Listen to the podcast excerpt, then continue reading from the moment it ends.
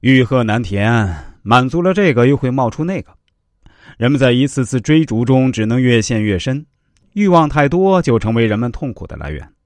庄子曾说：“朴素而天下莫能与之争美。”一个人心灵的质朴，往往意味着自然纯净，没有太多外物干扰，没有太多欲望滋生。这样的情况下，人的幸福才能到来。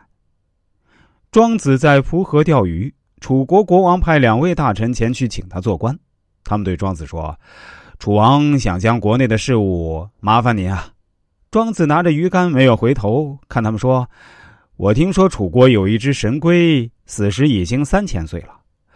国王用锦缎包好，在竹匣中珍藏在宗庙的堂上。这只神龟，他是宁愿死去留下骨头让人们珍藏呢，还是情愿活在烂泥里摇着尾巴呢？”两个大臣说：“，情愿活在烂泥里摇尾巴。”庄子说：“那就请回吧，我要在烂泥里摇尾巴。”可见，再多的财富，再高的地位，有哪位不想要自由自在的生活幸福呢？第四，乐知天命，顺其自然。人无论如何减少欲望，始终人是要生存的。随着时间的推移，生命不可避免走向终结。而这也成为很多人的心结，无论是忧惧于自己的湮灭，还是痛苦于亲人的离世，人都不得不经历断舍离。这样的一颗心，痛苦忧愁难以解脱。庄子的妻子死了，惠子前往庄子家吊唁，只见庄子叉开两腿，像个簸箕似的坐在地上，一边敲打着瓦否，一边唱着歌。惠子说。